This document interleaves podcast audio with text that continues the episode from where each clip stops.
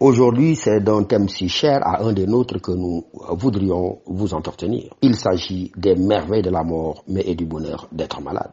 Pourquoi la mort serait-elle chose si merveilleuse? Simplement parce qu'elle est notre bouée de sauvetage la plus fidèle en même temps que la plus certaine.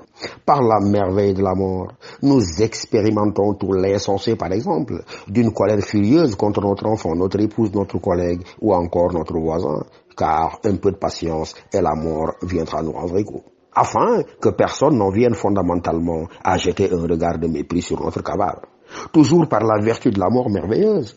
Nous ne nous surprendrons plus à souhaiter la mort, même à notre pire ennemi. C'est se fatiguer inutilement, convenez-en, à vouloir provoquer ce qui, de toute manière, arrivera. La mort est une merveille, le plus beau cadeau que Dieu aura offert à la vie. L'admettre, c'est vivre heureux. Épargner son âme des affres de la colère, de la haine, de la jalousie, de l'arrivisme, de la mesquinerie, de la sottise, de l'orgueil, j'en passe. Alors célébrons chaque souffle de vie grâce à cette merveille de la mort, cette certitude inébranlable de notre mort prochaine. Aussi, avec le sage Sénèque, nous conviendrons que tant que nous conservons un seul souffle de vie, nous sommes parmi les hommes, et notre devoir alors est de pratiquer l'humanité. N'inspirons ni crainte ni danger à personne, méprisons les torts, les offenses, les insultes, les humiliations en songeant à cette merveille de la mort. Soyons aventuriers du futur, regardons tout droit devant nous, car le temps que nous regardions en arrière pour nous retourner, la mort est déjà là. À cette merveille de la mort s'ajoute bien sûr le bonheur de la maladie souvent elle-même perçue comme annonciatrice de la mort. Chers amis, la maladie est assurément un bonheur, car il est le seul affect de notre corps apte à nous faire vraiment atteindre la perfection.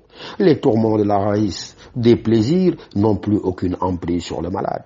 Dans la maladie, nous échappons à l'esclavage de l'amour, à l'appel tyrannique des honneurs, à la fascination des richesses, car la maladie est ce bonheur qui nous rappelle qu'il y a Dieu et que nous sommes hommes, simplement hommes, dirais-je.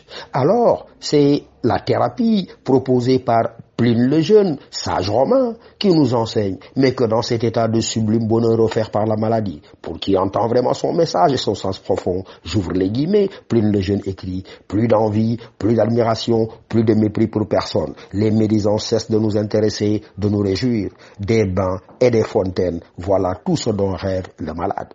Nous nous promettons, si nous échappons à la maladie, une vie douce et oisive, innocente et heureuse. Fin de citation. Mais de façon superbe, le sage romain se confie à l'humanité entière en ces termes. De tout ceci, je tire pour toi comme pour moi une courte leçon qui vaut bien tous les discours, tous les épais des philosophes. Il nous suffira, revenus à la santé, de mener la vie que nous nous proposions malade. Bonne méditation.